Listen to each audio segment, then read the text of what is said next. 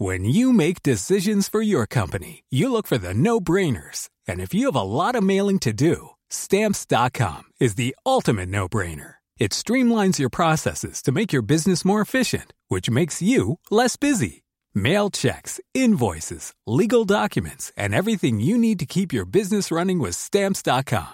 Seamlessly connect with every major marketplace and shopping cart. Schedule package pickups and see your cheapest and fastest shipping options from different carriers. With rates up to 89% off USPS and UPS rates. And with the Stamps.com mobile app, you can take care of mailing and shipping wherever you are. Make the same no-brainer decision as over 1 million other businesses with Stamps.com. Sign up with Code PROGRAM for a four-week trial, plus free postage and a free digital scale. No long-term commitments or contracts. That's Stamps.com. Code Program. Il est bientôt 14h. Bonjour à tous et soyez les bienvenus sur CNews. Dans un instant, ce sera le début de la belle équipe. Je vous promets qu'ils sont très en forme. Ils sont déjà là. Mais avant cela, les infos, le journal. Nelly, bonjour. Bonjour Clélie, bonjour à tous. Et on va commencer avec euh, la situation en Ukraine, avec le président Volodymyr Zelensky qui a pris la parole pour dénoncer les crimes de guerre commis par les Russes. Selon lui, Emmanuel Macron avait proposé une communauté politique européenne incluant l'Ukraine. Et à ce propos, Volodymyr Zelensky lui répond. Écoutez. On ne peut pas nous garder à distance, nous prendre au sein de l'Union européenne et en même temps ne pas nous prendre. C'est comme si euh, dans un couple, ce couple qui vit ensemble depuis des années et euh, quand euh, quelqu'un, enfin l'un promet à l'autre, oui bien sûr, bientôt on va se marier et je verrai tout à fait notre vie commune future, mais les années passent et tout cela ne reste que des promesses. Plus près de nous, le syndicat de police Alliance dépose plainte pour diffamation et injure publique à l'encontre de Jean-Luc Mélenchon. Euh, il s'agit de propos tenus contre la police à un meeting qui a eu lieu le week-end dernier. Déclaration vue par certains policiers comme une incitation à la haine. Écoutez l'un de leurs représentants. Euh, vous ne pouvez pas dire que le syndicat a demandé un permis de tuer. C'est une information de la part d'un représentant de premier plan qui est un mensonge et euh, qui a une vocation en réalité dans le cadre du combat politique de M. Mélenchon, c'est de discréditer les forces de police. Il veut manifestement arriver à un état d'insurrection. Pour arriver à mettre en place cette insurrection, il faut évidemment fragiliser la police. Pour la fragiliser, il faut la discréditer. Euh, à force de déposer des plaintes et à force d'obtenir des condamnations, on finira par le faire taire, parce que cet homme doit se taire maintenant. La suite des plaintes liées au mouvement MeToo avec la Cour de cassation qui se prononce aujourd'hui sur les pourvois de l'ex-ministre Pierre Jox et du journaliste Éric Brion, ce dernier qui avait remporté la bataille en, première instance, mais qui a perdu en appel contre Sandra Muller, initiatrice du hashtag Balance ton port. À l'audience, l'avocate générale s'est prononcée pour la, la cassation des décisions d'appel. Explication de Sandra Buisson. Condamnées pour diffamation en première instance, Sandra Muller et Ariane Fornia avaient chacune été relaxées en appel.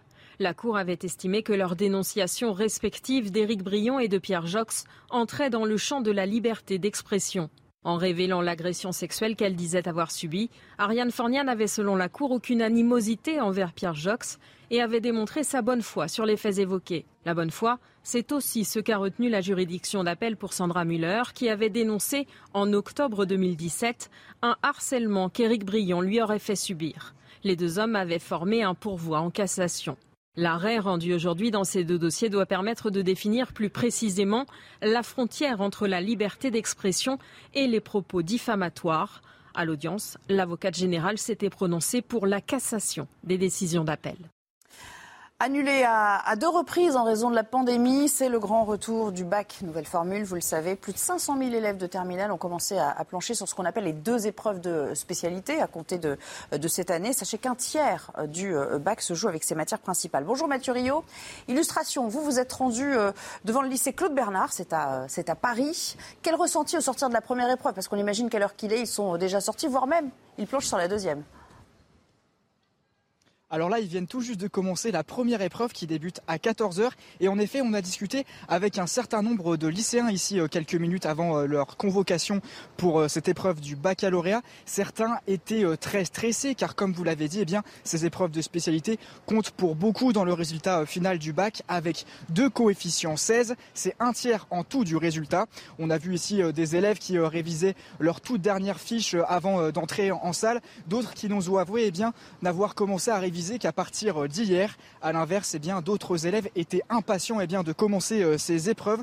Point important, vous l'avez dit, ces épreuves ont été euh, reportées de deux mois après deux annulations pendant deux ans. Eh bien, malheureusement, ces notes ne compteront pas dans Parcoursup, la plateforme qui permet de sélectionner les élèves, les lycéens pour leurs études supérieures. Et donc, ça réduit en partie l'enjeu de l'examen aujourd'hui. Rappelons que le taux de réussite du bac est supérieur à 80% depuis 2012. C'était 94% l'année dernière.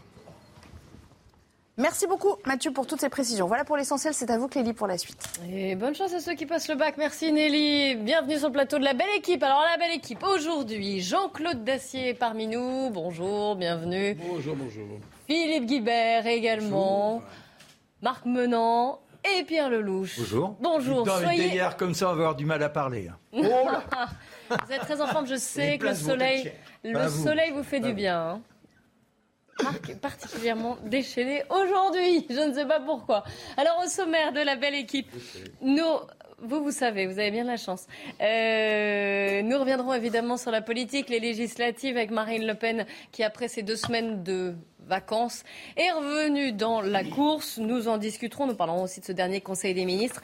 Euh, nous parlerons également de ce rapport choc sur la gestion de l'immigration en France, une gestion dite byzantine ou kafkaïenne même. C'est la commission des lois du Sénat qui le dit. Nous y reviendrons et nous en débattrons en détail. Avant cela, on revient sur l'affaire et la mort d'Antoine Aleno, le chauffard qui a mortellement percuté le fils du célèbre chef euh, Yannick Aléo, a été présenté à un juge d'instruction en vue d'une éventuelle mise en examen. Sandra Busson du service police-justice de CNews, une information judiciaire a déjà été ouverte pour homicide et blessures involontaires.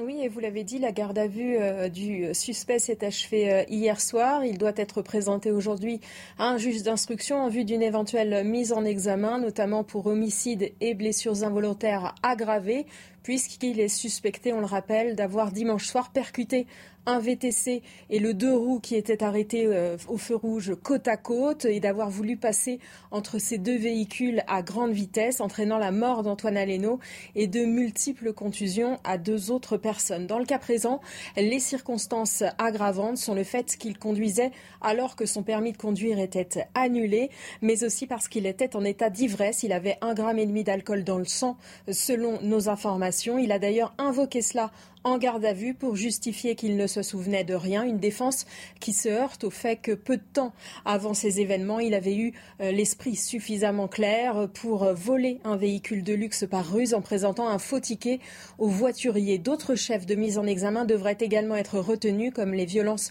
euh, volontaires, le vol ou encore le délit de fuite. Ensuite, c'est au juge des libertés et de la détention de décider si pendant la suite de l'instruction, le suspect reste libre libre sous contrôle judiciaire éventuellement ou s'il doit être placé en détention provisoire comme le requiert le parquet. Merci beaucoup pour toutes ces précisions, informations. Sandra Buisson, la question derrière, on en débattait déjà hier, elle rebondit, c'est la, question de l'impunité. Je vous remets ce qu'a dit Rachida Dati, la maire LR du 7e arrondissement de Paris, qui a tweeté hier encore un drame de l'impunité. L'impunité est en train de faire de notre pays une vaste zone de criminalité sans limite aux dépens des femmes, des pères, des mères, des enfants. La cause de ce drame est connue, l'impunité. Il nous faut une politique pénale qui casse ce sentiment, empêche la récidive, mette un terme à la fracturation quotidienne de notre pays en donnant les moyens coordonnés à la police et à la justice. Donc elle tire évidemment tous les fils à partir de cette affaire. L'affaire, vous la connaissez, et Sandra Busson vous a rappelé euh, ce qui été reproché à ce appelons-le chauffard euh, ou fuyard en tout cas. Délinquant que, pour le délinquant, moins. Délinquant pour le moins, ou les deux. Voilà. Et délinquant, j'y tiens. Euh, alors Marc, justement, puisque vous avez la parole, est-ce que vous pensez, vous aussi, qu'on peut lier les affaires et que c'est un, drame qui est dû à euh, l'impunité, au laxisme, si je résume, de notre système judiciaire? C'est une exploitation politique. Je pense que forcément, il y a de ça. Mais il n'y a pas que ça. Parce que les, les, délits dont il s'est rendu coupable auparavant, ils auraient été punis de quoi Au maximum un an de prison. Que se passe-t-il au bout d'un an? Le type, il n'est pas transformé.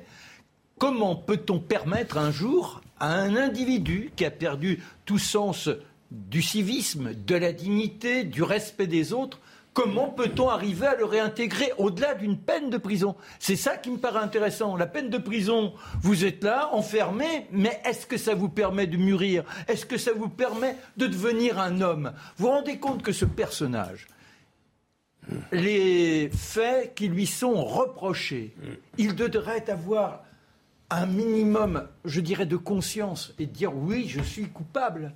Tandis que là, il en est à dire bah c'est pas de ma faute, j'avais bu. C'est-à-dire que boire n'est pas une responsabilité pas en soi. Dans le dossier, pour l'instant, vous citez une. Non, mais non, je cite ce que Sandra racontait, euh, nous rapportait il y, a, il y, a, deux secondes, où de lui-même, il a dit. Je j'ai tout oublié, c'est donc pas de ma faute, j'étais pas en état de conscience. en état mais, mais quand vous prenez un verre, vous êtes bien en état de conscience que vous prenez un verre. Donc c'est à ce moment-là qu'il faut vous poser des questions sur les conséquences du verre. On est à une période on ne s'interroge pas sur les conséquences de ce que nous faisons. Nous sommes des enfants débiles. Oh, oh. Oui. Alors, Philippe Guibert. Euh, il était recherché pour euh, l'exécution d'une peine de trois mois de prison. Oui, oui, oui. Et donc, plus que d'impunité, enfin, c'est de la, conséquence, ça peut être un sentiment d'impunité, effectivement, pour la personne en question. Mais on a le sentiment que la justice ou la police, ou les deux, ont manqué de moyens pour euh, mettre cette personne sous contrôle. Et visiblement, elle ne se sentait pas extrêmement menacée pour effectivement, comme le disait Marc, non seulement boire, mais utiliser une voiture volée, euh, enfin, Voler, c'est une voiture même. Euh, oui, euh, enfin voler une voiture, effectivement. Donc, euh, ce qu'il faudrait comprendre, ce qu'on aimerait comprendre dans cette affaire tragique, c'est euh, pourquoi cet homme était en liberté alors qu'il était recherché pour une peine de trois mois, là je rejoins Marc, c'est pas la peine de trois mois qui allait sans doute changer la face du monde pour cette personnalité. Néanmoins, il aurait dû être en prison. Et je pense que pour la famille, c'est quelque chose d'encore plus inacceptable. Non, mais on est d'accord. Enfin, je, vais si tant est que... camarades. Mais je trouve que c'est un peu simpliste de dire, ben voilà, il y aura une peine de prison. Les peines de prison pour ce genre de délit dépasseront, allez, maximum trois ans, et on n'aura rien changé à la fin. Donc ça pose des questions. C'est toi qui le dis, ça. Oui, oui, on va voir. C'est hein. toi qui l'affirme. Bah, je n'ai bah, pas l'impression que les gens ayant fait de la prison ne rechutent pas. J'affirme le contraire. Ah bah peut-être. Bien sûr, tu auras, des, des cas, hélas, de récidive. C'est 50% des cas plus. qui nous occupent, peut-être même un peu plus. Mais néanmoins, pour les 50% qui restent, je crois, moi, à l'exemplarité de la sanction. Et quand tu es un peu près normal dans ta tête, et que tu fais 8 jours, 15 jours, 3 semaines, un mois dans une prison, tu réfléchis peut-être un peu à ce qui t'a amené là et ce qui pourrait t'éviter d'y retourner. Sinon, tu es perdu pour la communauté. Moi, en l'occurrence, je ne veux pas faire de philosophie générale. Euh, l'impunité de l'État, l'absence de réaction, tout ça est sans doute vrai. On aura l'occasion. On a déjà eu tellement, tellement souvent l'occasion d'en parler. Je, vois là simplement ce qui s'est passé le gars devrait être en tôle ou pas, il, vole une voiture. Il est ivre mort. Peut-être même drogué, on verra ça plus tard. Il est dans un état qui est extravagant. Vous laissez euh, ce, type en liberté encore ce soir, il repart chez lui comme si de rien n'était. C'est impossible. Ou alors le pays va exploser. Je vous le dis avec la plus grande sérénité. Ce gars doit être ce soir en tôle jusqu'à son procès.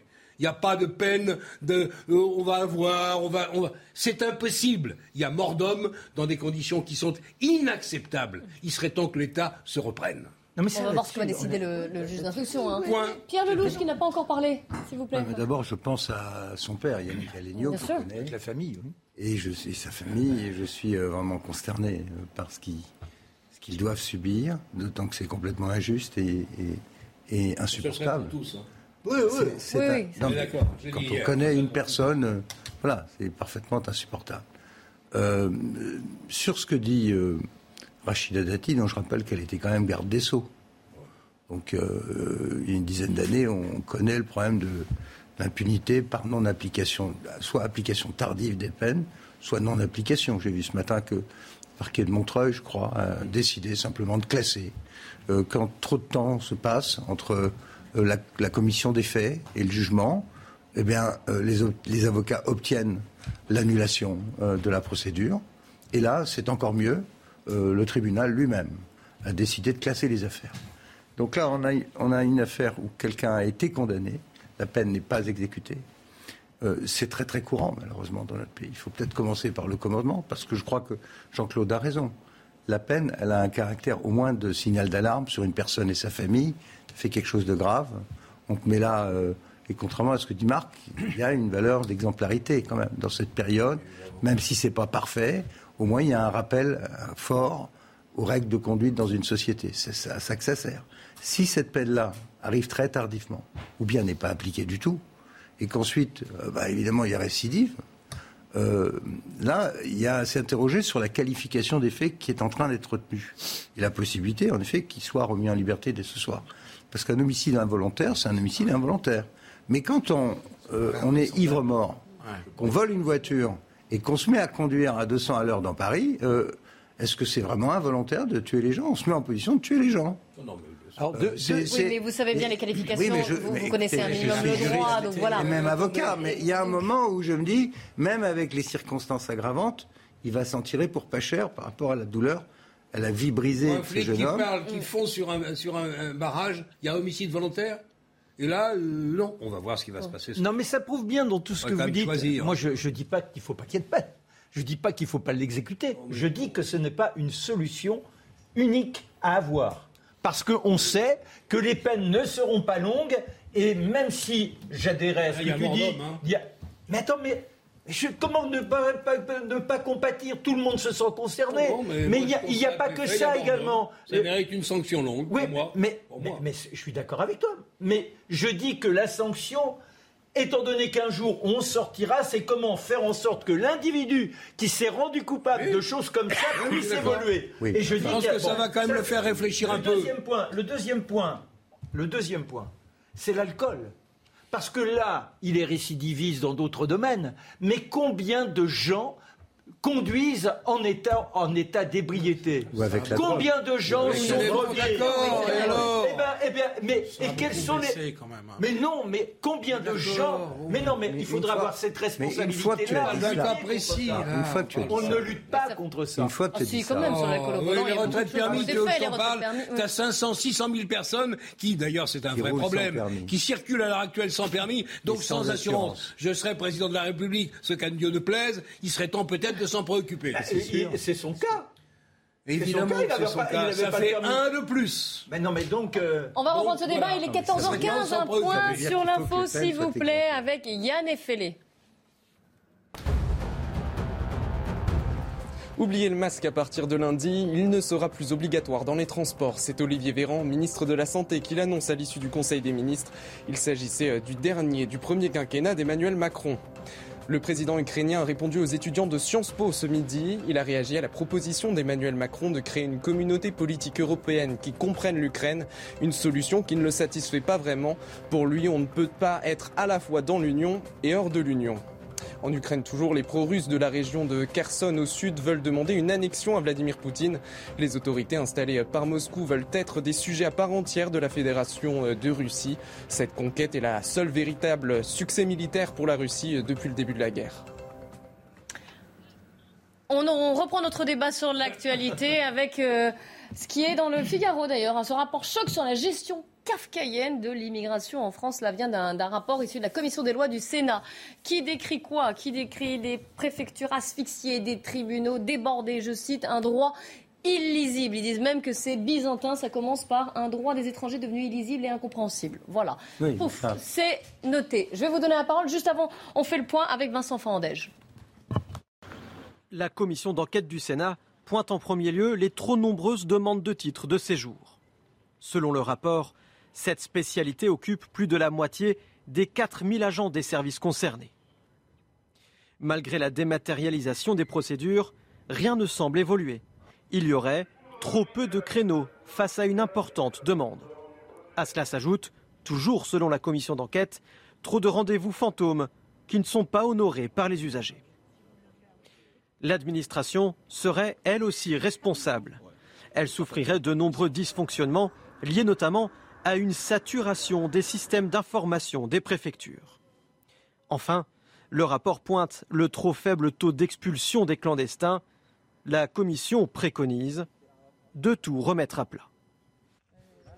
Tout remettre à, plat, Il y a du travail. Euh, Pierre Lelouch. Moi, je veux rendre hommage euh, à mon ex-collègue, euh, Monsieur Buffet, au Sénat, qui a fait un, très très bon travail sur cette situation qui est depuis longtemps intolérable. Et c'est bien de montrer là où il y a des dysfonctionnements. Bon, Ils ont fait on, en est, on en est à 300 000 titres de séjour accordés. Mais il y a 4 ou 500 000 personnes qui rentrent chaque année en France quand même. Il y a tous les clandestins, il y a ceux qui demandent des titres de séjour. L'année dernière, c'est près de 300 000 qui ont été accordés. 275 000 ou une chose comme ça. Euh, ce qui est intéressant, c'est qu'ils rentrent dans le détail du comment c'est accordé. Ah Et on s'aperçoit que euh, les dossiers, euh, évidemment, les préfectures sont ultra saturées.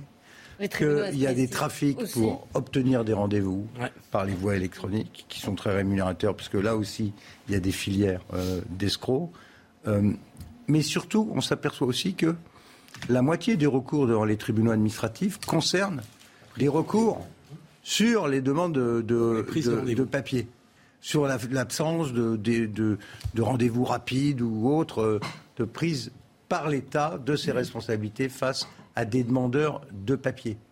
Et donc ces gens-là se, se, mettent devant les tribunaux administratifs qui sont du coup complètement saturés, car la moitié des recours sont maintenant au titre de l'immigration. Et en appel, c'est pareil.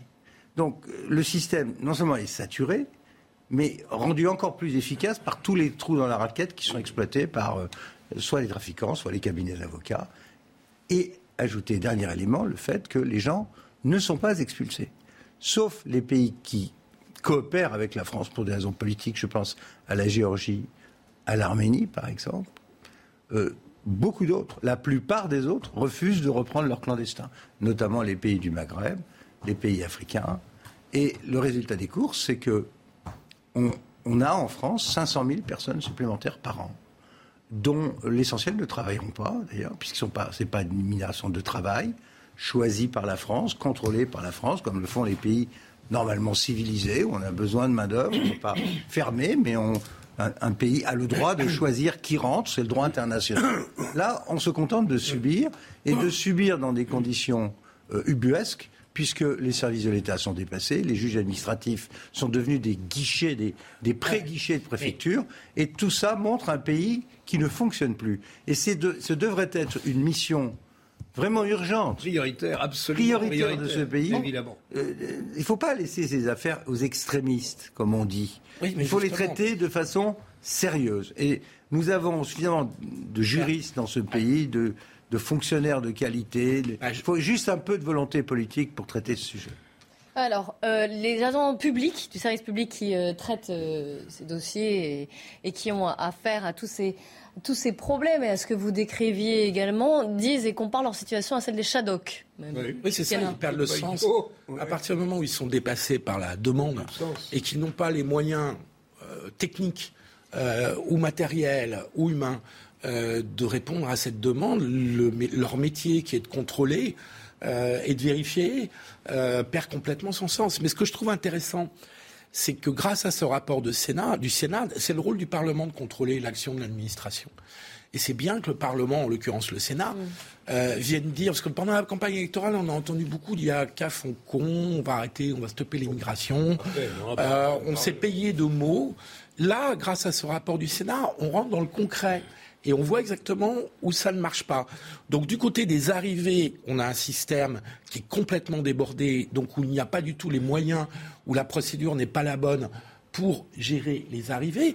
Et puis on nous rappelle une fois de plus, on rentre dans le détail, on rentre dans le concret, qu'on n'arrive pas à expulser. Ça c'est extrêmement important parce que depuis le temps qu'on parle de ça, on n'a toujours pas quelqu'un ou quelqu'une qui est venu nous apporter une solution. C'est-à-dire que on peut répéter et s'indigner toutes les semaines euh, pour dire c'est scandaleux qu'on ne puisse pas expulser. Euh, le rapport du Sénat explique. Attends, je termine. Le rapport du Sénat explique précisément pourquoi, notamment les clandestins qui, ou les, irréguliers qui doivent être expulsés refusent la plupart du temps de faire un test PCR qui est demandé par les pays qui, sont censés les accueillir. Or, si le pays qui est censé les récupérer ne donne pas son accord, on ne peut pas les expulser. Quelle est la solution à ça, au-delà des grands discours Je vais te dire quelle est la solution. Alors, je, vais te dire ce que c'est la solution. La parole, Jean-Claude. Eh bien, je vais te dire. L'affaire, par exemple. S'il vous plaît, Jean-Claude, je donne une information CNews, s'il vous plaît, euh, qui vient de tomber et on attendait cette décision de la part de la Cour de cassation. On l'a dû dans l'affaire, euh, c'était dans le journal de Nelly Denac, dans l'affaire de de, l'ancien Premier ministre Pierre Jox, effectivement, eh bien, la Cour rejette le pourvoi en cassation de M. Jox. Je vous rappelle que cette Cour devait se prononcer sur, euh, sur ces pourvois dans deux dossiers emblématiques de la vague MeToo.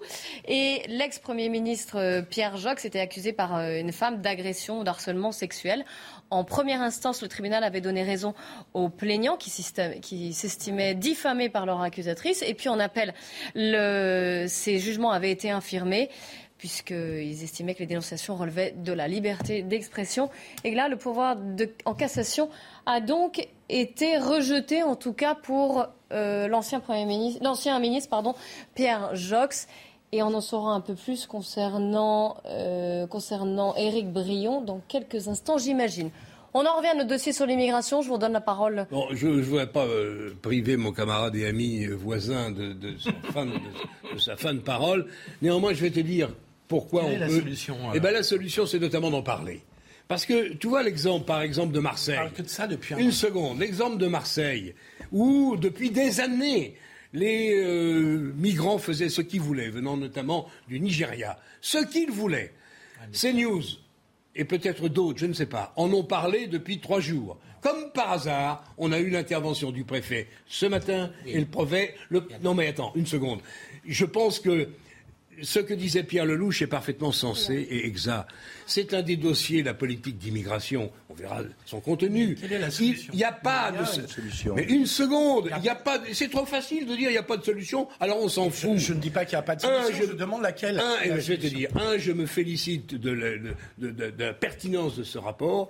Deux, je crois qu'il faut se garder de critiquer les fonctionnaires qui ont le sentiment effectivement ah de faire partie des shadows parce que les malheureux se battent contre l'impossible foutoir administratif. Nous n'avons pas de politique de l'immigration. Ça devrait être, Pierre a raison, mais il y en a tellement des dossiers prioritaires qu'on se demande lesquels vont être au-dessus de la pile. Il faut que ce pays se dote d'une vraie politique d'immigration. Et entre autres, avoir la capacité de renvoyer dans les pays du Maghreb, mais pour ça, il faut un peu d'autorité. Non, je ne crois pas que ce soit un problème de. Donc on ne fait rien. Avec des solutions, on fait ah, S'il vous plaît, c'est Marc qui On a la, possibilité de priver de subventions, de durcir les relations diplomatiques, ou sinon on est bon à rien, on ne fait plus rien, qu'il faille. On arrête la, coopération avec le Maroc sur l'antiterrorisme. Ben oui, ben, ben oui, mais il y a des choix à faire et il faut les faire. Cela dit, ira très mal. Les rapports avec le Maroc, il faudrait les clarifier un peu parce que tous les trafics de drogue et compagnie qui existent, ça ne me paraît pas très sain. Ça, c'est pas seulement avec le Maroc. Le, deuxième point. Moi, ce qui me gêne, c'est de dire on les renvoie. Le problème, ça serait plutôt de dire comment on les fait pas venir. Je suis d'accord. C'est-à-dire lutter contre les passeurs. En effet. Non, mais parce que une fois qu'ils sont là, ils sont là. C'est vrai qu'on est, pratiquement dans une impasse. C'est vrai. Il n'y a pas que le droit. Hein, on va pas les mettre dans des camions. Ça nous rappellerait des images bien sinistres en d'autres lieux. Donc, il nous faut, c'est éradiquer le problème au départ faire en sorte que ces gens ne soient pas exposés dans leur existence à traverser dans des conditions inhumaines, bestiales, indignes, et de risquer parfois et souvent même leur vie pour euh, arriver, il n'y a pas la moindre considération. Ça, c'est comment lutter. C'est une sorte de, petite amorce de réponse par rapport à Philippe. C'est entre autres Frontex, dont le directeur a démissionné, ce qui n'est pas très bon signe. Et le deuxième point, le deuxième point, ceux que l'on accepte, ceux dont les dossiers sont acceptés, on ne peut pas dire, bah, ça y est, on a fait notre boulot. non. Là, il y a une éducation à avoir. Qui sommes-nous? Que nous vous proposons que nous vous demandons, c'est-à-dire qu'à un moment donné, comment vous allez être appelé à devenir, au bout d'une certain, certaine formation, devenir citoyen français, coopérer à la République, vous assimiler. Ça me paraît d'une évidence, sinon c'est impossible. On continue d'en débattre. Nous parlerons également des, législatives, puisque Marine Le Pen est entrée en, campagne hier et elle revendique la, la, place de première opposante face à Emmanuel Macron. On en débattra. Restez bien avec nous sur CNews. On se retrouve dans quelques minutes à peine. Retour sur le plateau de la belle équipe. Je vous avais dit que c'était court. C'était très court. La belle équipe aujourd'hui, Pierre Lelouch, Marc Menant, Jean-Claude Dacier, Philippe Guibert. Dans un instant, nous allons reprendre notre débat, parler de ce rapport sur la gestion de l'immigration en France, parler des législatives également ou encore de ce dernier Conseil des ministres. Mais juste avant, on fait un point sur l'actu puisqu'il est 14h30 avec Yann Effelé. Dernier conseil des ministres du premier quinquennat d'Emmanuel Macron et des annonces à retenir. Fini le masque à partir de lundi. Il ne sera plus obligatoire dans les transports. Le rappel vaccinal pourrait être envisagé à l'automne en fonction de la situation sanitaire. Et enfin, annonce pour le pouvoir d'achat. Le bouclier tarifaire sur les prix de l'énergie sera prolongé jusqu'à la fin de l'année. Dans l'affaire de la disparition de Delphine Jubilard, son mari Cédric Jubilard sera confronté demain à un ancien co-détenu à qui il avait fait des révélations. Le suspect numéro 1 aurait dévoilé de façon approximative le lieu où il aurait enterré son épouse, des affirmations démenties par Cédric Jubilard. La suite du scandale sanitaire des pizzas Buitoni, Santé publique France a fait les comptes. 56 cas de maladies liées à la bactérie E. coli ont été confirmés. En tout, 55 enfants ont développé des symptômes importants et deux sont décédés. Une dizaine de plaintes contre la marque propriété de Nestlé ont été déposées. Je vous rappelle notre débat selon un, rapport de la commission des lois du Sénat. Euh, la gestion de l'immigration en France serait kafkaïenne, byzantine même, le terme est utilisé. Préfecture asphyxiée, tribunaux débordés, un droit totalement illisible et presque incompréhensible. Et un débat entre, entre vous quatre, Pierre Lelouch, je crois que vous vouliez remettre une pièce dans la machine. Beaucoup d'années aux demandes de Philippe Guibert. Qui beaucoup d'années passées à travailler sur ces affaires-là. Ça se voit sur le Alors, visage. Sur, le, sur, la, sur la, dimension européenne de cette affaire, le président Macron avait dit je vais remettre euh, Schengen à plat. Dans le rapport Buffet, il est dit que 30% des entrées en France sont illégales puisqu'elles sont via Dublin, c'est-à-dire que les gens sont rentrés par un autre pays européen qui aurait dû garder ces migrants, et comme par hasard ils arrivent en France parce que les migrants, ils savent que c'est le foutoir ici. Et qu'en plus, c'est le pays le plus généreux en Europe en matière d'aide sociale. Donc, ils affluent des autres pays en direction de la France. Donc, un tiers des 500 000 ou 400 000 personnes qui rentrent par an passent par les autres pays. Donc, premier problème, comment faire fonctionner Schengen? Ça ne fonctionne pas. On attendait des réponses, on ne les a toujours pas. Deuxième problème, est-ce que les contrôles existent sur les frontières extérieures? On avait un Français qui s'appelle euh, Fabrice Leggeri qui dirigeait Frontex. Euh, la, Commission et le Parlement européen ont eu sa peau parce qu'ils ont jugé qu'il faisait des refoulements, euh, qu'il laissait plus exactement les Grecs refouler les bateaux qui étaient envoyés par les Turcs en direction des îles grecques. Euh, et, donc M. Leggeri a été lâché par le Parlement européen et la Commission, et les États n'ont pas, y compris le nôtre, j'ai pas compris qu'on l'avait beaucoup aidé. Autrement dit, la frontière euh, tout autour de nous, euh, elle n'est pas défendue, elle n'est pas protégée, malgré les beaux discours. Les gens arrivent via Dublin et le système en France est complètement ankylosé. Alors, j'en viens, pour terminer, je ne veux pas être long, mais qu'est-ce qu'on fait sur, euh, sur les expulsions? Philippe disait, mais on peut rien faire. si, Jean-Claude a raison. Il la, je vais vous donner la parole, Philippe. La façon d'appliquer les, les, fameux OQTF, les obligations de quitter le territoire, c'est d'avoir un laissez-passer consulaire qui est donné par l'État d'origine. Bien souvent, d'ailleurs, les migrants déchirent leur papier d'origine, comme ça, il n'y a plus de papier d'origine. Mais à supposer que vous sachiez d'où ils viennent, euh, il faut que le pays en question accepte de les reprendre. Voilà, c'est ça le problème. Beaucoup de ces pays utilisent l'immigration pour se défausser d'une jeunesse qu'ils ne peuvent pas employer et donc, ils préfèrent qu'ils fassent dans la drogue et dans l'immigration plutôt de les garder chez eux.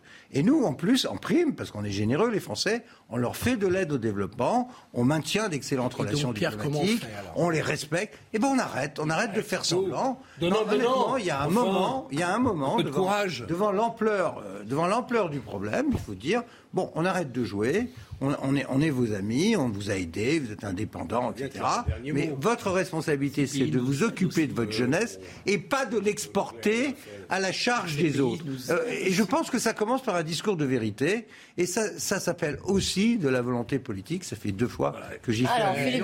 S'il s'agissait que de volonté politique, je ne sais pas pourquoi les gouvernements et présidents successifs, de Sarkozy à Hollande en passant par Macron 1, et maintenant nous arrivons à Macron 2, si ce n'était Macron, a, dit quelque chose de duche sur l'Algérie. Il a commencé à utiliser ce levier et du coup ça a créé une... Donc je, dis, je redis, de Sarkozy à Hollande à Macron, la volonté politique n'a pas suffi. Il n'y a aucune raison de penser que Sarkozy, Hollande, Macron n'ont rien voulu faire sur ce sujet. Ils n'y sont pas parvenus. Voilà.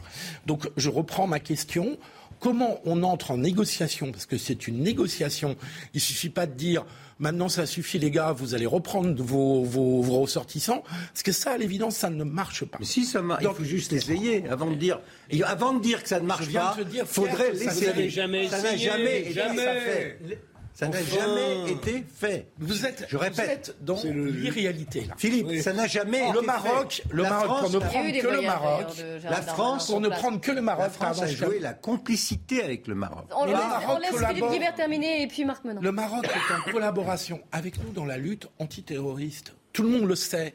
Donc la collaboration, elle a des contreparties.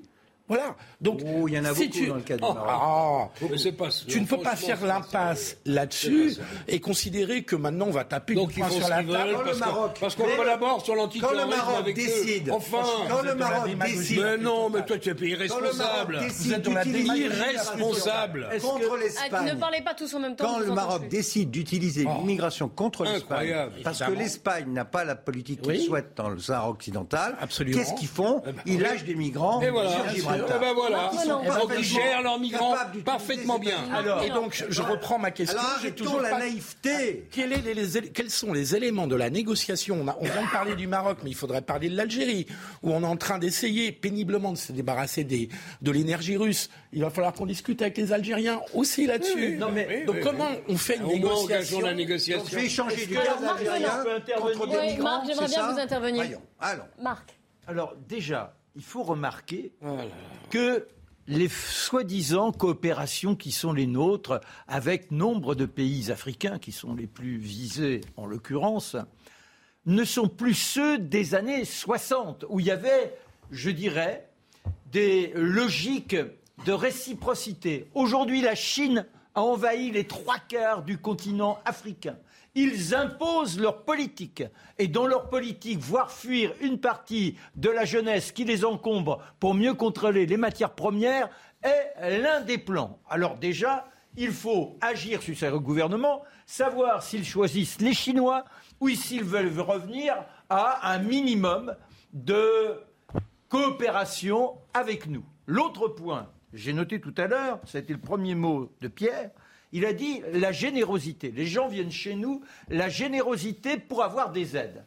Alors, si l'on vient dans un pays pour avoir des aides, pour obtenir cette euh, faveur, cette générosité, il nous faudrait leur dire que ça a un prix. En l'occurrence, c'est l'effort de s'assimiler. On n'est pas systématiquement les bénéficiaires d'une aide si l'on est arrivé dans un pays en disant maintenant j'ai posé ma valise et je veux que vous puissiez m'accompagner sans avoir la moindre responsabilité vis-à-vis de vous, le moindre engagement, la moindre volonté de faire en sorte que je puisse être considéré un jour comme français. Jean-Claude Dacier. mais ça s'appellerait une, bâtir une vraie politique de l'immigration. On en parle depuis des années. Je crois que vous êtes assez d'accord là-dessus. Oui, mais hélas, hélas, ce qui compte, on est tous d'accord là-dessus. Deux mots sans être bon. Jean-Claude Dacier, je vous donne la parole. Je dis simplement que ça fait des années, ça fait pas deux mots, ça fait des années les gouvernements disent oui, il faudrait faire une vraie politique de l'immigration,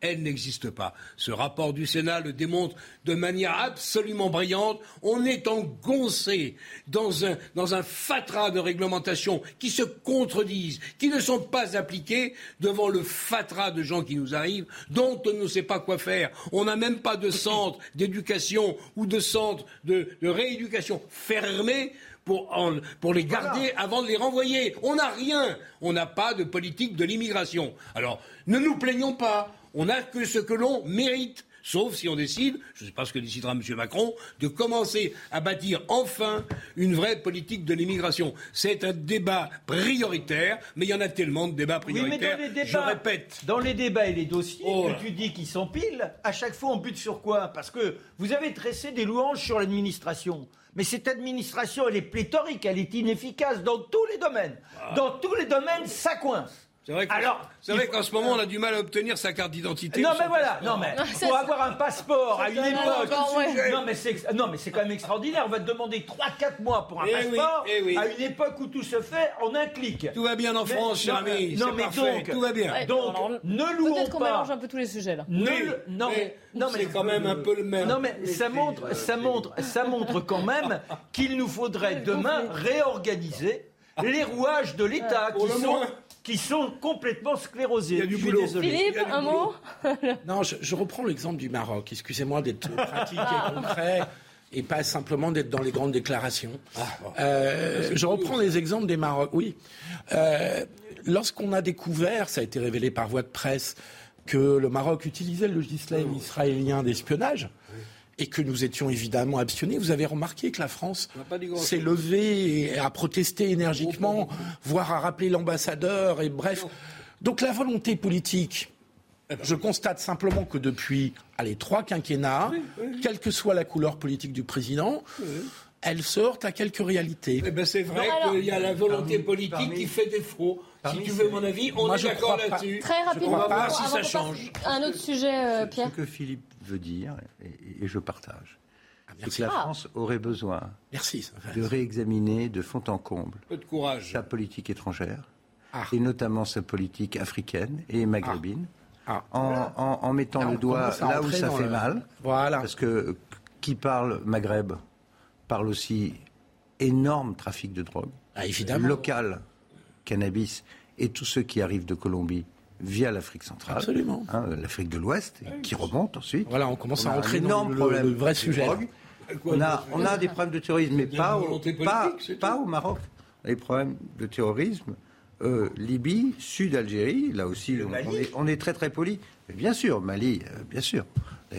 On en est expulsé. Donc c'est aussi une des raisons pour lesquelles il me semble nécessaire aujourd'hui de remettre tout ça à plat. Et puis, ça nous permettrait de déterminer si nous avons ou pas des moyens de pression que nous faisons faire valoir sur les pays Alors, qui on a Est-ce que, juste un mot, en filigrane, il faut lutter contre les Chinois. Or, les Chinois, aujourd'hui, on ne fait que traiter avec eux. Mais non, ils sont venus. On était sur le Maroc. Ils sont... Et on a réussi un sommet mais tout le reste quand même. La Chine, en Afrique. Il a vu les émissions. S'il vous plaît, je voudrais votre avis sur cette affaire qui tombe quand même mal en fin de quinquennat pour Éric Dupont-Moretti, puisque euh, le garde des Sceaux est sous la menace d'un procès. Le ministère public, vous le savez, a requis le renvoi devant la Cour de justice de la République de l'ancien avocat actuel, donc garde des Sceaux, pour quelques jours encore mais quand même. Il a été mis en examen depuis juillet 2021 pour des prises illégales d'intérêt et euh, il a été estimé qu'il y avait des charges suffisantes à son encontre. Donc un tour de table sur cette euh, menace d'un procès pour Éric Dupont-Moretti. Hmm. J'ai l'impression qu'on a passé hmm. plus de temps euh, au ministère de la Justice dans un règlement de compte entre les juges et Éric Dupont-Moretti au titre de ses anciennes activités d'avocat qu'à s'occuper de la politique pénale dont on parlait tout à l'heure, qui me paraît un sujet. Ou, même des délais pour les justiciables. Exactement. Et donc, je, je, pense que cette situation n'est pas tenable. C'est, je ne dis rien, c'est rien de personnel contre M. Dupont-Moretti ou contre M. Molin, euh, président de la Cour de cassation, ou qu'il l'était.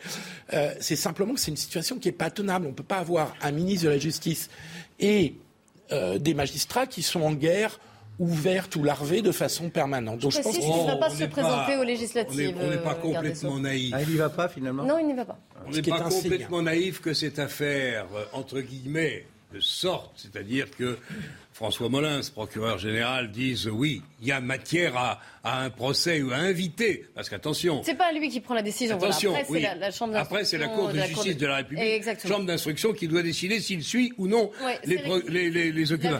Mais que ça sorte quelques jours avant la, la constitution, euh, la création d'un nouveau gouvernement, mon avis, je voudrais pas avoir l'air d'un complotiste.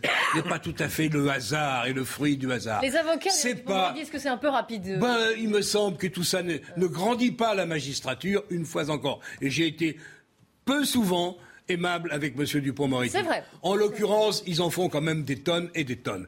Tout ça, les petites affaires se règlent entre eux. est-ce que M. Dupont-Moretti n'en a pas fait aussi beaucoup euh, Possible. Quand il était avocat, peut-être qu'il fallait pas le nommer. Mais à partir du moment où il est nommé, déjà la magistrature dit déclaration de guerre, et puis là on lui sort opportunément un truc qui traînait et qui était chez le Premier ministre. Alors on peut voir ça, on peut voir ça selon. Non mais je pose. non, non, mais on, on peut voir ça selon ton éclairage mais on peut mettre le projecteur dans l'autre sens et de se dire c'est quand même extraordinaire. Le, il a pu, les yeux. Il a pu, mais non, il a pu mener sa, son, son, trajet de ministre et il y avait tout cela derrière et là, et puis bon, maintenant que ça n'y est plus, on s'occupe de lui, mais n'empêche que c'est du dilatoire, c'est-à-dire que soit il y a quelque chose et on n'a pas besoin de tout ce temps et ça devrait être tranché. Ben non, il y a, y a, quand même quelque chose qui ne va pas. Tout ça a été C'est-à-dire qu'il y a une suspicion légitime. Non, mais d'accord, mais il y a une suspicion légitime, et pour autant, la personne peut être aux affaires. Quand il y a une ah, suspicion légitime, qu'il fallait on nommer. Bah, il faudrait, à mon avis, est là. mettre au moins entre parenthèses en attendant que ce soit traité. Oui, Pierre Lelouch, votre avis sur la question? suprême. Moi, je trouve que cette affaire sent pas bon. Euh, qu'elle n'est pas bonne pour la démocratie, que d'avoir la, justice qui est un pouvoir important. Enfin, une autorité. Se mettre une autorité. tout à fait. Une autorité indépendante, soit en guerre ouverte avec le ministre de tutelle, enfin, du ministère de la Justice. C'est absolument pas bon. Euh, il, est, il, est, il est un tout petit peu curieux que ces affaires qui, semble-t-il, se sont passées pendant le, la période où Dupont-Moretti était ministre, puisque c'est la Cour de justice de la République qui est saisie. Donc si ces affaires se sont produites pendant qu'il était ministre, alors pourquoi est-ce que c'est au moment où il va quitter le ministère que euh, l'affaire est ouverte et pas euh, pendant? Euh, Question que je me pose.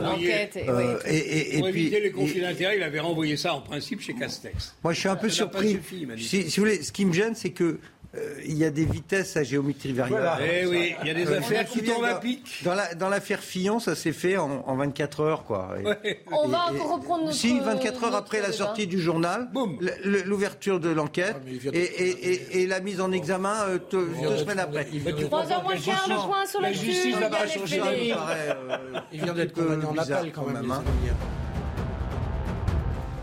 Une fusillade ce matin à Lyon. Un homme d'une vingtaine d'années a été tué, un autre grièvement blessé. Leur voiture a été visée par une rafale de tirs à l'arme longue. Cela s'est passé à proximité d'une station de métro du 7e arrondissement. Le ou les auteurs des tirs ont pris la fuite et sont recherchés. La police judiciaire est chargée de l'enquête, ouverte des chefs de meurtre et tentatives de meurtre en bande organisée. L'armée ukrainienne dévoile ces images du bataillon Azov qui résiste toujours à la Russie dans l'usine Azovstal. Des photos du service de communication de l'armée qui témoignent de la brutalité des combats.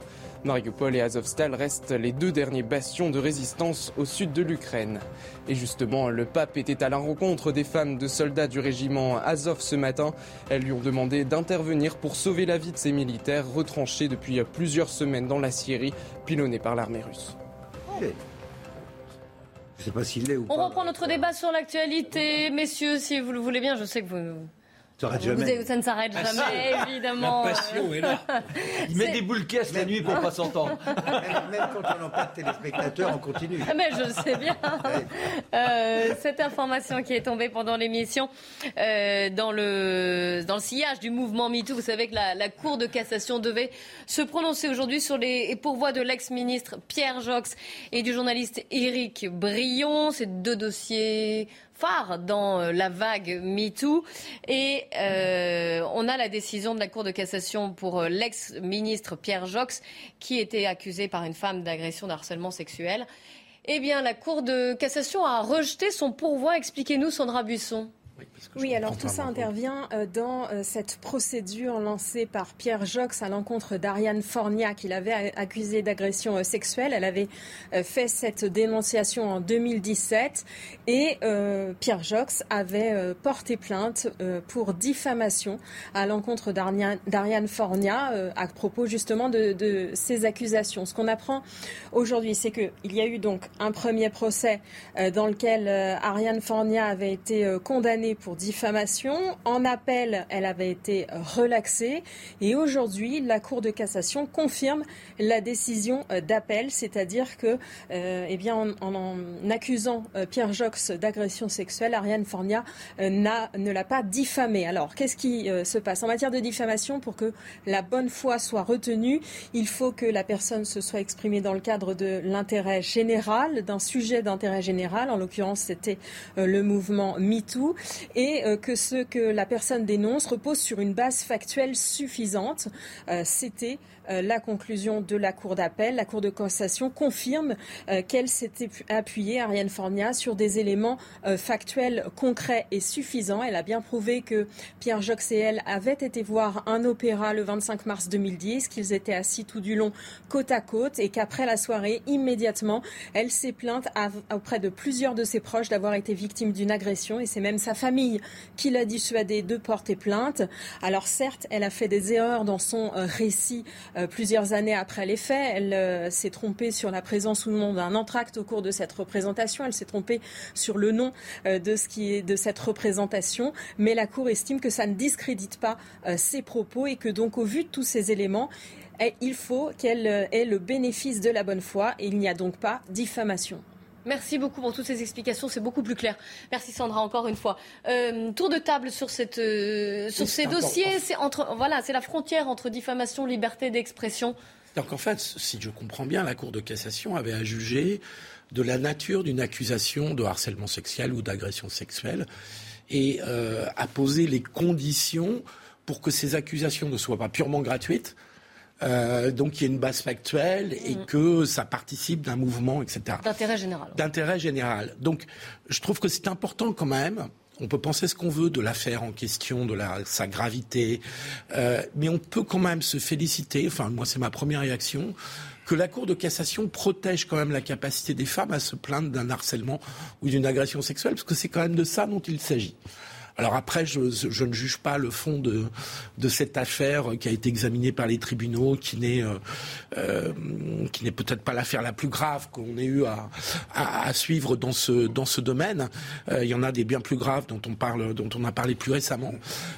mais c'est quand même important que la Cour de cassation puisse garantir la possibilité, parce que sinon, ça veut dire quoi? Ça veut dire qu'aussitôt qu'une femme se plaint d'une agression ou d'un harcèlement sexuel, l'homme accusé peut immédiatement euh, porter plainte en diffamation et obtenir gain de cause. La diffamation est très difficile à obtenir. Hein, ce, qui ce, qui serait quand même problématique, me semble-t-il. Oui, mais la jurisprudence de la diffamation, la jurisprudence de la diffamation est très difficile à obtenir. c'est pas, c'est pas garanti du tout. Euh. Oui, mais tu vois bien le caractère dissuasif non, non, mais je sais bien que avoir. Si, si, si à chaque fois qu'une femme porte une accusation, euh, après, c'est à la justice de voir si elle est fondée ou pas. Euh, mais si à chaque fois qu'une femme prend une, accusation, l'accusé peut dire diffamation et, ça a un caractère dissuasif qui c'est celui dommageable. C'est celui qui poursuit. Non, en, droit de la diffamation, il faut démontrer la diffamation.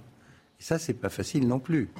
Oui, mais là, la Cour de casse, elle a, eu un exercice difficile à, à résoudre entre le droit des personnes agressées de se défendre et donc d'accuser et puis le droit de tout n'importe quel Pékin de ne pas être détruit euh, euh, dans sa vie professionnelle par une accusation qui peut ou pas être fondée. Donc c'est très très compliqué. On attend tout ça dans un, dans un environnement social qui évolue très rapidement, y compris avec les nouvelles technologies. Ce sont des sujets très sensibles.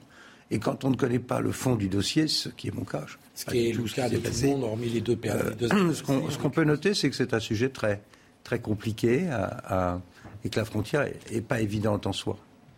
Oui, moi je, garderais ça effectivement euh, comme élément de base de, de, de la petite réflexion. C'est-à-dire qu'aujourd'hui, en fonction d'un ressenti, on peut, à un moment donné, soit être effectivement victime, soit avoir l'impression de. Après. Alors oui, là non, on non, va dans les dossiers en particulier. Non, non, mais là je parle en général. on est mais non, bah non, bah, je peux. non, non, mais précisons les choses. Malheureusement, je ne vais pas à l'opéra, donc euh, si j'y suis allé une fois, j'avais aperçu Jean-Claude Dacier. On s'égare, on s'égare. Très bien, il était avec son épouse. Mais j'y vais pas. voilà. Donc, euh, non, revenons euh, simplement. on est là dans un système depuis quelques années qui est extrêmement délétère où il y a constamment une sorte de guerre de sexe, de, de volonté de nuire, de dire comment ça, quand on a cette, euh, cette euh, euh, conseillère municipale de Paris, les propos qu'elle écrit dans un livre, c'est de la diffamation, je dirais, par rapport à, tout homme dans sa dignité. Donc, quand on a cet état d'esprit-là, il est évident que l'on va aller sur les. Alice Coffin, peut-être, Oui, Alice Coffin. Voilà, oui, oui, D'accord, mais alors c'est encore. Mais c'est pas ça. Non, mais je l'apprends. C'est pas ça. Peut-être que mon propos n'est pas clair. Pardon. Et puis il y a des victimes qui ont été empêchées de parler aussi. Mais, mais il n'y a pas question. Mais bien, bien évidemment. Moi, ce qui me gêne, c'est le déballage public. Bah c'est cet esprit de délation. Il y a quelque chose d'écœurant, d'abject. Si je peux mais là, en ce qui concerne les, là, l'affaire qui est, les, enfin, les affaires qui sont traitées actuellement, la Cour a estimé, et Sandra vous l'a expliqué, hein, qu'il y avait des éléments factuels suffisants. quels sont-ils Quels sont-ils C'est la seule question qui m'intéresse. De, de, de, de profiter d'une femme. Non, mais, mais j'ai jamais dit le contraire. En même temps, en même temps pourquoi cette femme aurait-elle porté de telles accusations contre l'ancien ministre de la Défense? Mais, mais tout l'ancien garde des Sceaux. Notre espèce. S'il y a des éléments factuels, je comprends mieux la politique, la décision, pardon, de la Cour de casse. Mais ce dossier est compliqué, en effet. C'est pas. Je, je, prenais le dossier comme point de réflexion. Mais, ce, que tu oublies, Marc, c'est ce qui s'est passé avant, parce qu'il y a quand même, oui. qu'il y ait des, des abus, évidemment, qu'il y ait des abus aujourd'hui, euh, qu'il y ait des risques d'injustice pour certains hommes, ou d'un appel à la délation. Ça, évidemment que ça, évidemment que ça, il n'y a pas de situation parfaite. Mais ce que tu oublies, c'est qu'avant, nous avons vécu pendant des décennies une période où la parole des femmes qui étaient réellement agressées et réellement harcelées, cette parole ne comptait pas. Oui, mais on a l'impression qu'il y a une forme de revanche. C'est ça qui me gêne. C'est-à-dire une... mais non, mais c'est pas revanche au sens C'est pas une revanche. Non, mais une amplification. C'est-à-dire qu'aujourd'hui, alors que la parole était étouffée, pas forcément une je dirais que le moindre souffle, le moindre éternuement devient une parole de vérité. C'est ça qui me gêne un peu. Je trouve qu'il y a, ça sur la bonne comparaison. Euh, un éternuement. Ce qu'il y a aussi, c'est que on est dans une société qui bouge très très vite, qui est très influencée par les mouvements qui arrivent des États-Unis, la judiciarisation de la vie sociale à tous les niveaux. Le puritanisme. Euh, et ça, c'est quelque chose. On en est très loin. Ouais. Je parle pas de que Honnêtement, on est très loin. On va savoir garder l'originalité et la spécificité sur le fait qu'en France, on ne peut plus rien dire, qu'on ne peut plus parler une femme. C'est totalement faux. Et c'est normal qu'il y a des agressions, il y a des affaires d'harcèlement. Non, mais, il y a des. D'accord, mais, pourquoi, pourquoi, pourquoi quand on émet, quand on émet un point un peu rétif, aussitôt vous nous renvoyez. Mais quand même, il y a des victimes. On n'est pas là, on n'est pas là pour euh, plaider euh, pour les salauds. Vous au puritanisme total. Mais non, parce qu'il y a un puritanisme qui aujourd'hui est en train de gangréner les esprits. C'est c'est un fait. On peut pas le nier. Alors, on va... au pays de Rabelais. C'est vrai qu'une certaine prudence s'impose. Je suis désolé, mais, le puritanisme, elle est peut-être de bonne loi, faut voir. Le puritanisme, euh, que, ce que tu appelles le puritanisme, peut avoir gagné dans certains secteurs de l'opinion. Dans la vie quotidienne en France, j'ai pas cette impression. On reprend notre débat juste après le journal de 15h, si vous le voulez bien. On continuera de parler aussi politique avec la bataille des législatives. Restez bien avec nous sur CNews. À tout de suite. C'est tout. Il est 15h. Bonjour à tous et soyez les bienvenus sur CNews. Dans un instant, nous allons reprendre le débat. Ce sera la belle équipe suite. Mais avant, les infos. Nelly, c'est à vous. Bonjour Clélie, bonjour à tous. On va commencer par ce dernier Conseil des ministres du euh, premier quinquennat d'Emmanuel Macron qui a eu lieu euh, à la mi-journée avec de nouvelles mesures qui ont été annoncées au, sortir de cette dernière rencontre. Euh, Gabriel Attal, accompagné d'Olivier Véran, pour l'occasion, ont fait ces annonces ensemble. Ainsi, le rappel vaccinal pourrait être envisagé à l'automne en fonction de la situation sanitaire. Et puis, une annonce également pour le pouvoir d'achat. Le bouclier tarifaire sur les prix de l'énergie sera prolongé jusqu'à la fin de l'année. Mais surtout, ce qu'on retiendra, c'est la fin du port du masque obligatoire dans les transports à compter de lundi prochain. On va écouter un extrait de ce qu'a dit euh, le ministre euh, des Solidarités et de la Santé.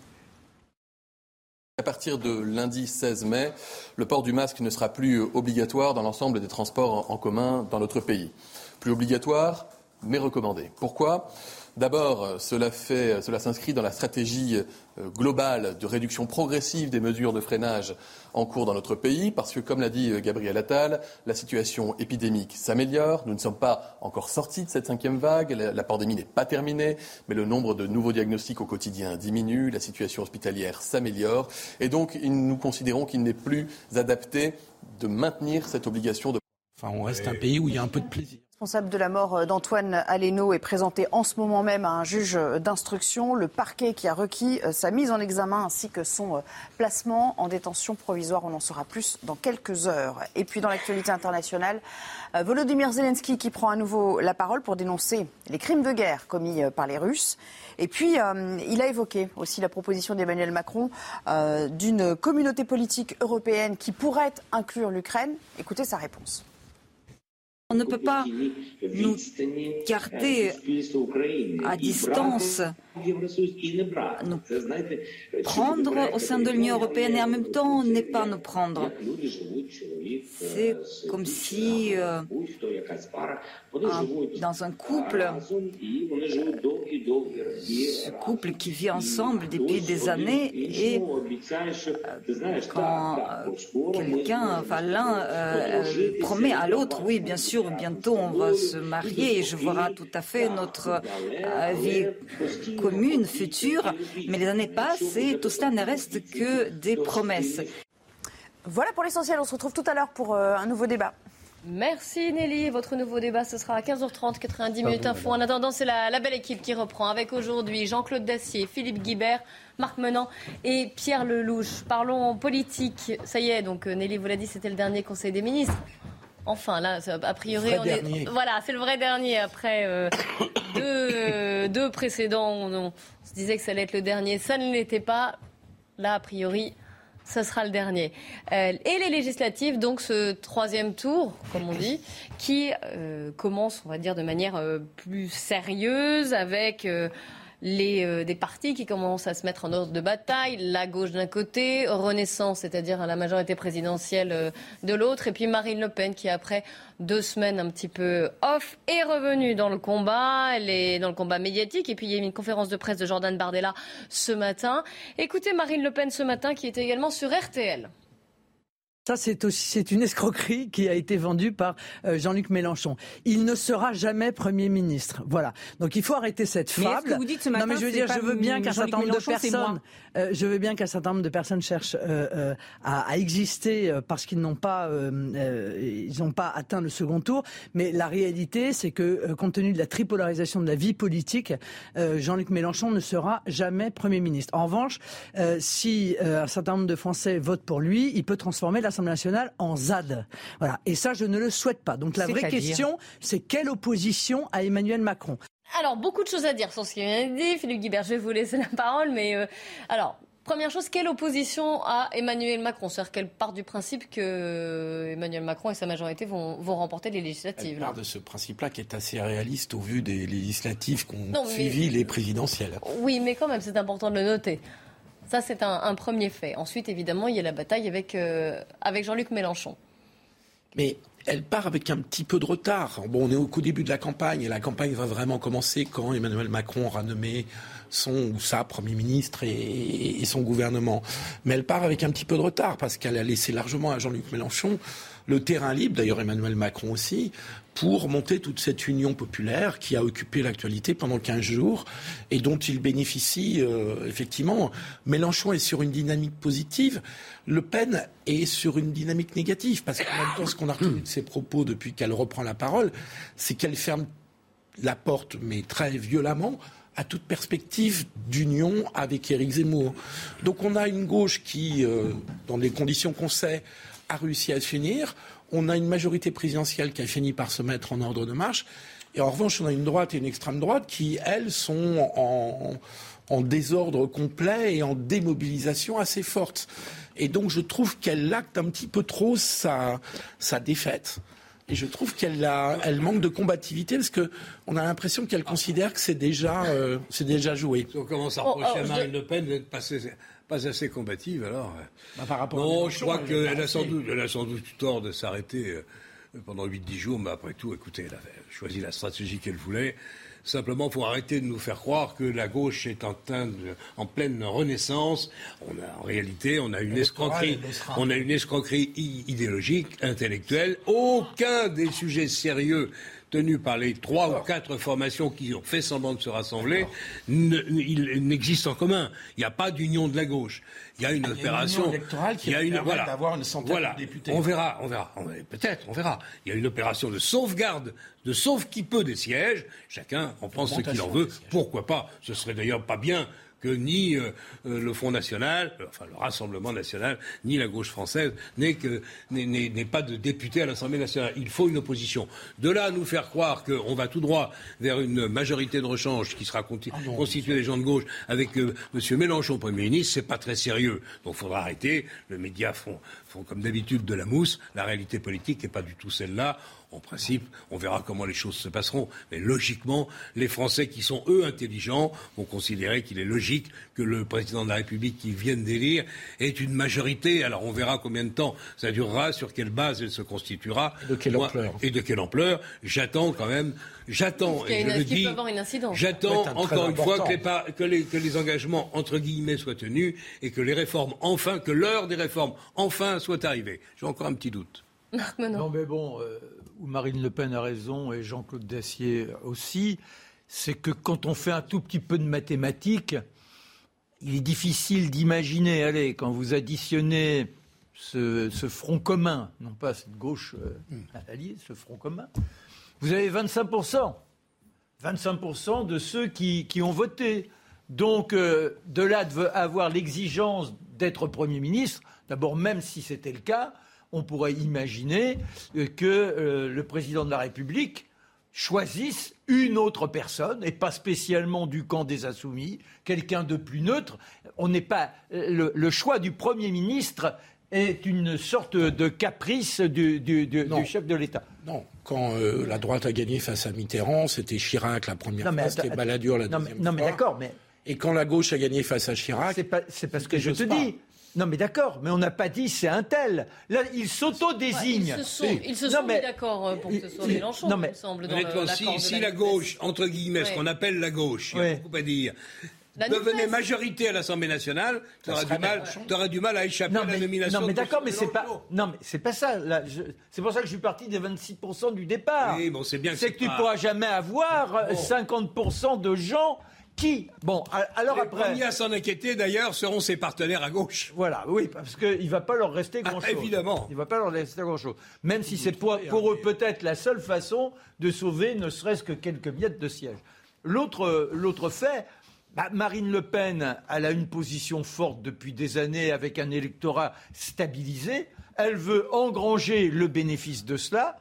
Elle ne cherche pas à s'allier avec quiconque parce qu'à la limite, elle ne pourrait qu'y perdre être avec Éric Zemmour, bah, c'est bien, mais euh, qu'est-ce que ça lui vaudrait oh, de voix de plus? Pas les mêmes électorats. Bah, euh, non, mais donc c'est pour ça. Non, mais elle serait obligée de concéder des circonscriptions avec des gens désignés par Zemmour. Elle n'a rien à. J'imagine. Enfin, je vois pas ce qu'elle peut y gagner en toute sincérité. Ah. Donc, quand on dit elle n'est pas combative, bah, si, elle peut gagner des députés, Marc. Elle peut y gagner des députés. Sur toute la Côte d'Azur, elle peut y gagner des députés. Pierre Lelouch. Oui, bien sûr. Allez. Euh, je, crois que il faut regarder notre mode électoral et l'esprit de nos institutions. Euh, si on regarde l'esprit des institutions et le, renversement du calendrier, il est clair que M. Macron va gagner ces élections législatives. Il n'y a, pas photo. Bon. Il a gagné, les Français vous auront une cohérence dans l'action du président, donc ils lui donneront une majorité. Deuxièmement, euh, qui joue puissamment dans ce sens aussi, c'est que le mode de scrutin des députés, je connais un petit peu, euh, une ligne nominale à deux tours, exige euh, des réserves de voix et donc exige des alliances. Euh, ce qui est intelligent de la part de M. Mélenchon, c'est d'avoir réussi ce coup de bluff fantastique ah, en disant j'ai refait l'union de la gauche de François Mitterrand parce que c'est à ça que ça renvoie. C'est à ça que ça renvoie, sauf que c'est c'est plus les socialistes, mais c'est plutôt les gauchistes ou les je sais pas quoi. Sauf que l'extrême gauche ne s'appelle pas extrême gauche, il s'appelle insoumis. Le mot extrême ne s'applique qu'à la droite, mais pas à la gauche. Hmm. Donc l'alliance de toute la gauche, ça c'est un coup formidable sur le plan médiatique. Ça crée une dynamique, incontestablement. Mais euh, je ne pense pas que ce soit suffisant pour euh, créer une majorité à l'Assemblée nationale, parce qu'il faut quand même avoir des, des, implantations et des réserves de voix.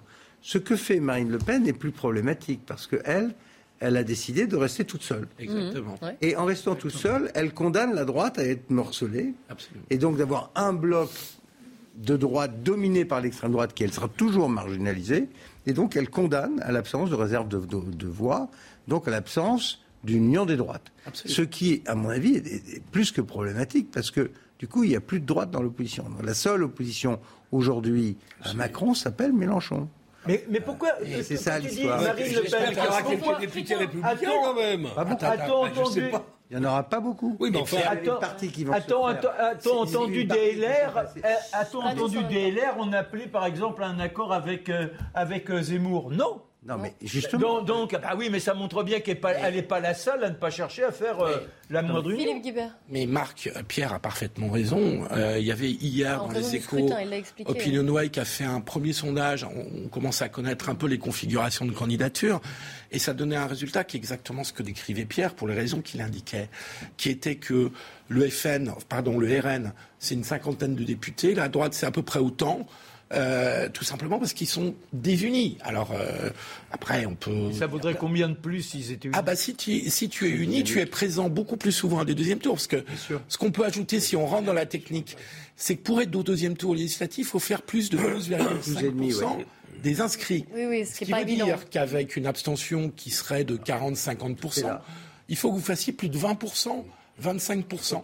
Si vous êtes tout seul, euh, avec votre seul parti, bah, c'est plus dur de faire plus de 20%. Si vous êtes en alliance dès le premier tour, comme l'a fait Mélenchon à gauche, vous allez être plus souvent au deuxième, tour. Et donc ce qui se dessine, mais la campagne ne fait que commencer, c'est qu'il y aura beaucoup de duels entre les macronistes qui font 25-26%, peut-être un peu plus, et l'union de la gauche qui fait 22-23%.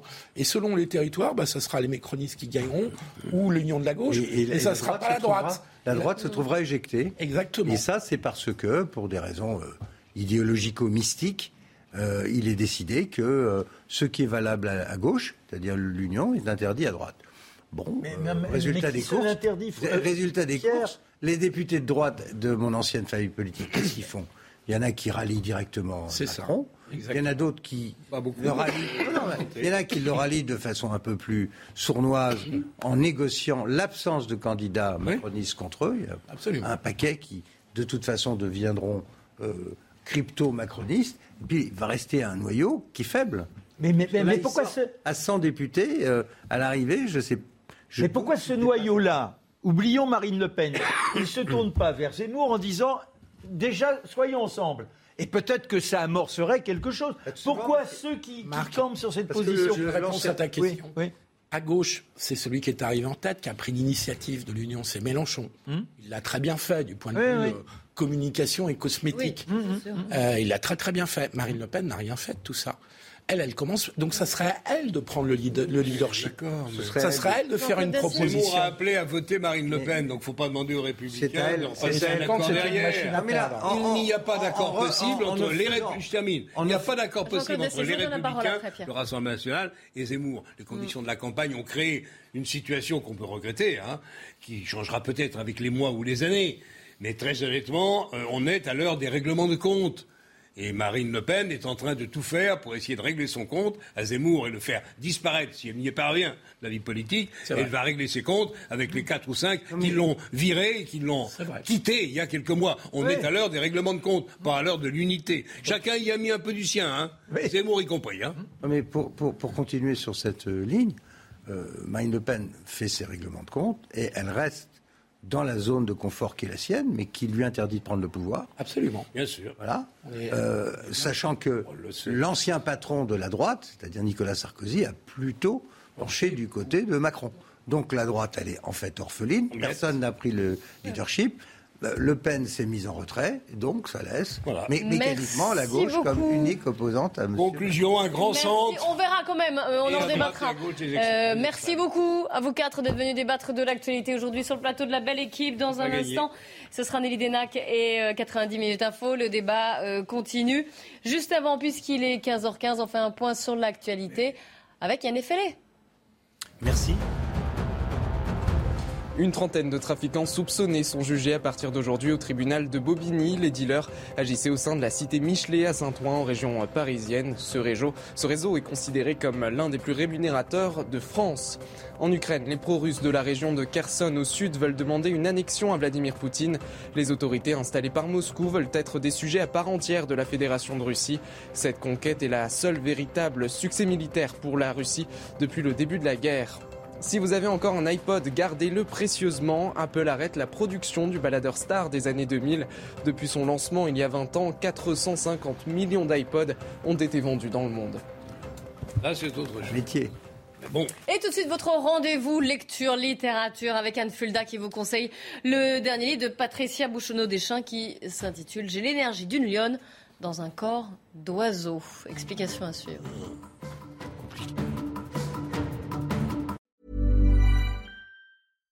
When you make decisions for your company, you look for the no-brainers. And if you have a lot of mailing to do, stamps.com is the ultimate no-brainer. It streamlines your processes to make your business more efficient, which makes you less busy. Mail checks, invoices, legal documents, and everything you need to keep your business running with stamps.com. Seamlessly connect with every major marketplace and shopping cart. Schedule package pickups and see your cheapest and fastest shipping options from different carriers with rates up to 89% off USPS and UPS rates. And with the stamps.com mobile app, you can take care of mailing and shipping wherever you are. Make the same no-brainer decision as over 1 million other businesses with stamps.com. Sign up with code program for a 4-week trial plus free postage and a free digital scale. No long-term commitments or contracts. That's stamps.com. Code program.